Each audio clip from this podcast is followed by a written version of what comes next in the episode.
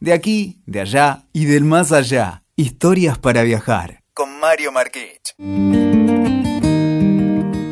Esta, saben ustedes, es una de las historias más insólitas que me tocó vivir en mi vida de periodista y una de las que me inspiró más ternura por el personaje que la protagoniza. Porque la verdad, no es fácil toparse con la historia de un piloto bombardero Atención, que no se trata de un piloto guerrero, aunque podríamos decir que era un guerrero de la vida.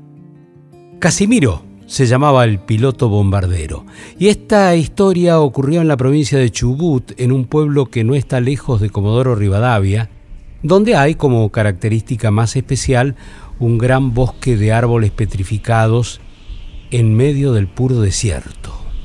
Árboles que son duros como de hierro, de millones de años.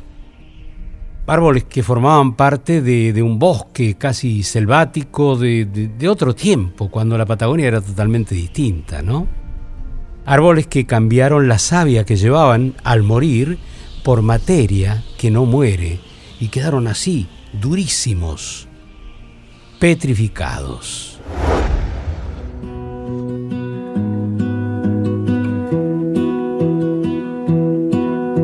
Después de la experiencia alucinante, el director de turismo de Sarmiento me llevó al Aeroclub para mostrarme el pequeño avión que solía utilizar don Casimiro Elapelis, que ese es el nombre. Elapelis era un minero lituano que hizo de todo en el sur de Chubut y terminó convirtiéndose en un referente de la aviación patagónica. Hay un personaje muy pintoresco ahí en Sarmiento, me dijeron, que es el abuelo del aire, don Casimiro, pionero de la Patagonia, un hombre que llegó junto a su padre a la colonia Sarmiento, un hombre que ya de chico se notaba que quería hacer cosas. Se dice que aprendió a volar con Saint-Exupéry. Saint-Exupéry llegó hasta Río Gallegos con la aeroposta argentina, con los pilotos franceses, en un gran intento de la aviación heroica argentina y estuvo volando allí entre 1928 y 1930-31 y se llevó buena parte de sus experiencias para volcarlas en dos libros fundamentales, o en tres, podría decir, que uno es recopilación de artículos que tienen que ver con el acto de volar, ¿no? notas periodísticas, editadas en la revista francesa Marianne. Y después está El Principito, el libro más conocido, y también Vuelo Nocturno, una pequeña novela que cuenta y relata precisamente la aventura de viajar en avión en esos duros tiempos en la Patagonia. ¿no? Bueno, el caso es que eh, decía que había aprendido a volar con Saint-Exupéry de Saint-Exupéry, recordemos que el propósito de la aeroposta era traer el correo a Comodoro Rivadavia y volaba junto con algunos pilotos argentinos como Próspero Palazzo. Pero el, el hombre que me sugirió trabajar esta historia, yo tenía ciertas, digamos así, contenciones, ciertos recelos, ¿no? Si era buena la historia. ¿Quién era el Apelis? Y el director de turismo no esperó que yo le, presentara mis dudas y me empezó a contar la historia del piloto bombardero.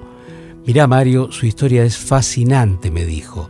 Él, él fue el que trajo la primera radio al pueblo de Sarmiento y entonces cuando había una pelea de boxeo, todo el mundo iba a escucharla a su casa. Él, aparte, trajo el primer auto y trajo el primer avión. Y por él, o gracias a él, se hizo la ruta entre Sarmiento y Comodoro Rivadavia, una ruta, digamos, definitiva para el progreso de la colonia Sarmiento, porque, bueno, serán 150 kilómetros que separan un lugar de otro, pero Comodoro Rivadavia es una ciudad importante y todas las comunicaciones van a parar ahí, ¿no? Conclusión que en el hangar del Aeroclub de Sarmiento está el Chimango, El Chimango es un pequeño Luscom, matrícula LBRGI, que está fabricado en 1947 y que nuestro amigo Slapelis lo había comprado en 1965 cuando ya era un hombre grande. De hecho, lo había traído de Buenos Aires en vuelo visual, siguiendo la línea de la costa patagónica y siguiendo el tajo del gasoducto que todavía no estaba enterrado, estaban todos los tubos, los que venían a Buenos Aires desde el gas de la Patagonia, en aquellos años de la década del 60. Y los viejos pobladores de Sarmiento recuerdan a Slapelis como un intrépido lituano empujando su pequeño avión fuera del hangar del aeroclub y trepándose a la carlinga enfundado en un poncho y con su inseparable sombrero de paja encajado en sus sienes.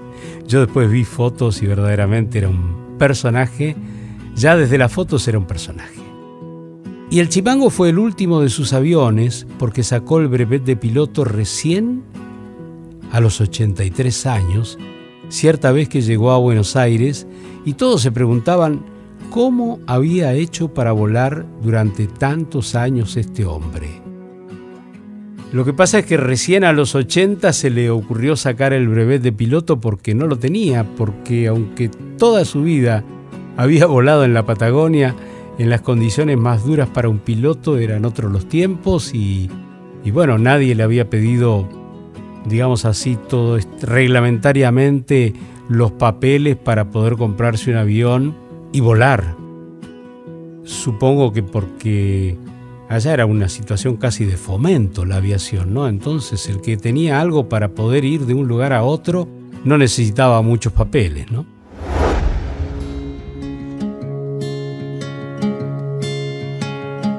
Decidió entonces ir a Buenos Aires a sacarlo volando con su avión, el Chimango. Cuando aterrizó y los de la base militar se enteran de su vida de piloto, se produce una gran conmoción y como empiezan a, a, recibir toda la información de lo que había hecho este hombre, lo nombran personaje ilustre en la Fuerza Aérea y su historia se difunde en los diarios de Buenos Aires. Claro que, obviamente que lo perdonaron por haber volado tanto tiempo sin permiso y volvió a Sarmiento homenajeado por la Fuerza Aérea Argentina. Y de hecho siguió volando hasta que se lo prohibieron cuando a los 88 años hizo un aterrizaje eh, un tanto complicado en medio de una tormenta de viento. Ustedes saben, en la Patagonia el viento es amo y señor, ¿no?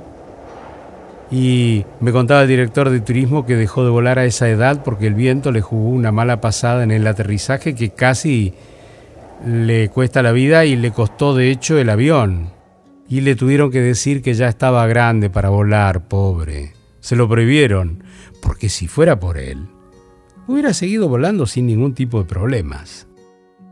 Pero bueno, volvamos al tema. Su fama se extendió más allá de la comarca y tal vez uno sonría con indulgencia si alguien le cuenta la siguiente historia que me narró Alejandro. Entre todos los episodios vividos por el Apelis, tal vez la más increíble sea este. Cuando Armstrong y Collins llegaron a Buenos Aires después de haber pisado la Luna en una gira, digamos así, mundial, recibidos como héroes, por supuesto, en Ezeiza lo primero que pidieron a la gente de la comitiva que lo esperaba, de presidencia y sobre todo de la Fuerza Aérea, es que querían conocer a Casimiro, el piloto pionero de la Patagonia, la gente de la recepción de los astronautas no tenían ni la menor idea de por quién estaban pidiendo, a quién querían conocer. De modo que lo rastrean, lo vienen a buscar cuando se enteran a Comodoro Rivadavia y se lo llevan a Buenos Aires para que los astronautas que volvían de la Luna pudieran conocerlo. Esta historia es increíble, pero real. El hombre que usaba el avión para viajar en la inmensa Patagonia por placer y porque cumplía con un servicio, se le ocurrió un día una idea que quedó como un clásico del sur argentino. Allá en la estepa, todos recuerdan el familiar sonido del avión, del chingolo, cuando iba por arriba de la estepa y los pocos habitantes ya sabían a dónde iba el viejo Slápelis. Porque, perdonen ustedes, pero si me extendí en la historia del personaje es porque necesitábamos conocer el contexto, su personalidad, para explicar exactamente lo que sigue, que es, digamos, el caracú de esta historia. La cuestión es que Slapelis tenía debilidad con los chicos, con los niños, con los escolares, los amaba mucho. Y él salía del aeroclub dispuesto a volar, provisto con una gran bolsa llena de caramelos a bordo y se dirigía a una escuela rural, una escuelita agraria, la escuelita 14, y hacía entonces una vuelta de reconocimiento a baja altura en plena meseta. En ese momento los chicos se daban cuenta de que era el viejo Lápelis en su avión y salían todos corriendo afuera de la escuela. Tenían permiso del profesor o de los maestros y era como un recreo. Y entonces él, después de hacer sucesivas pasadas rasantes para alegrar a los chicos y para divertirse también y para hacer un buen cálculo de lo que iba a hacer, bombardeaba el patio de la escuela con caramelos que sacaba de la bolsa que había llevado y que los niños recogían felices. Esta es la historia de Slapelis, un personaje, don Casimiro. Don Casimiro, el bombardero de los caramelos de la Patagonia. Escuchaste Historias para viajar con Mario Marquich. WeToker. Sumamos las partes.